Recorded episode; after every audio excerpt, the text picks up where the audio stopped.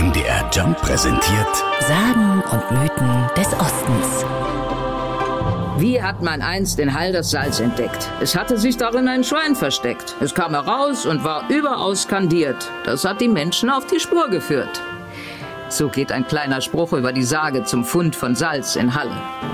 Ein Schwein also soll sich wegen großer Hitze in einem Wasser abgekühlt und die Menschen somit auf das weiße Gold gestoßen haben.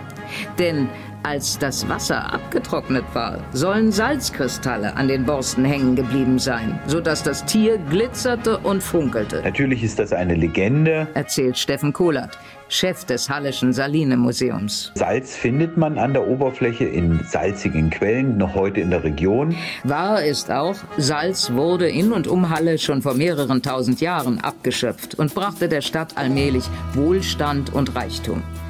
Um Bedeutung zu bekommen, haben sich die Salzsieder im Mittelalter dann zur Salzsiederbruderschaft im Tale zu Halle, den sogenannten Halloren, zusammengeschlossen. Es handelt sich dabei um einen Zusammenschluss von Interessensgruppen, die im Salz tätig waren. Und in Notzeiten hat man sich dann gegenseitig unterstützt, im Arbeitskampf und natürlich in kriegerischen Zeiten dann auch in der Verteidigung der Stadt eine große Rolle gespielt. Mitte der 1960er Jahre wurde die industrielle Salzgewinnung nach und nach eingestellt.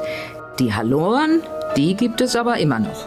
Sie halten das alte Brauchtum hoch, veranstalten Schausieden, machen Stadtführungen und treten in ihrer unverwechselbaren Zunftkleidung bei Stadtfesten auf. Und ein Glitzerschwein, das an die alte Sage erinnern soll, gibt es seit ein paar Jahren auch wieder. Im Innenhof des neuen Finanzamtes hängt ein silbernes Schwein mit unzähligen Glaskristallen. Mit 100.000 Euro Gesamtkosten ein, ja, ziemlich üppiges Schwein. Sagen und Mythen des Ostens. NDR Jump. In Sachsen, Sachsen-Anhalt und Thüringen zu Hause.